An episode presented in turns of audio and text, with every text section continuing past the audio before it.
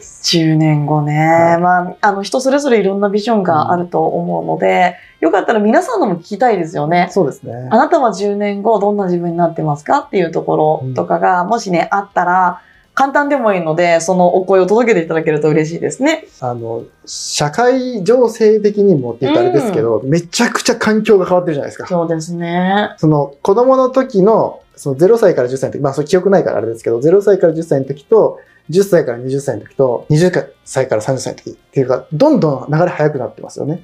10年前って iPhone ありましたっけギリあア。りましたね。私持ってましたよ。 20年前はないですよね。ないですね。そう。20年前は、ポケ、あ、でも、ガラケーはね、もう出てるぐらいですけど、20年でこんなになるなんです。うん誰も分かんなかったじゃないですか。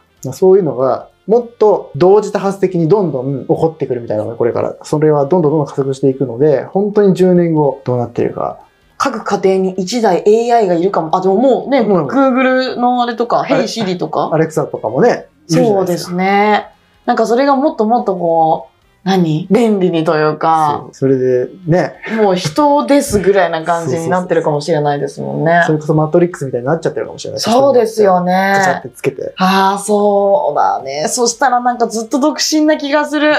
いるから、みたいな感じで、今日も疲れた。そうですよねって言ってくれる人がいたでもので。実際そういう人もいますよね。そうですよね。確かあにのね、。ちっちゃい、40センチぐらいのホログラムの発電ミクみたいなのが、そういうのを言ってくれるみたいなロボットが発売されてたじゃないです危な。でもそれを買う人の気持ちはちょっとわかる。で危ないね。か。あでも、それで、初音ミク、アンドロイドと結婚式を挙げた人いましたよ。へえ、そうならないように私は、でもそれいいと思うんですよ。うんその方が幸せで、で、好きなね、好きな方とっていうのが ね、いいじゃないですか。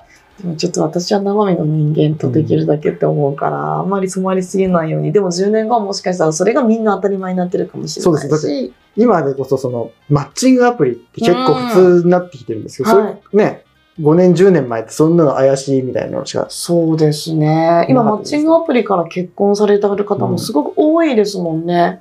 だからそういう、アンドロイドっていうんですかそういうのと結婚する人も普通になってくるかもしれないかですよもしれないですよね。でもある意味では平和である意味では幸せを感じるっていう人がず自分それぞれの本当に私価値観が多様になってくると思うんですよね。昔みたいに上から下でこうだこうだっていう時代じゃないから自分の内側から出てくる声に正直に生きられる時代、うんでそれだけでもやっぱり人の行動もアイディアも環境も変わるから10年後楽しみですね。そうなんですうよ。すごいんそう、それで、たまに思うんですけど、もうね、ちょっと動画の話に無理やりちょっと戻すんですけど、はい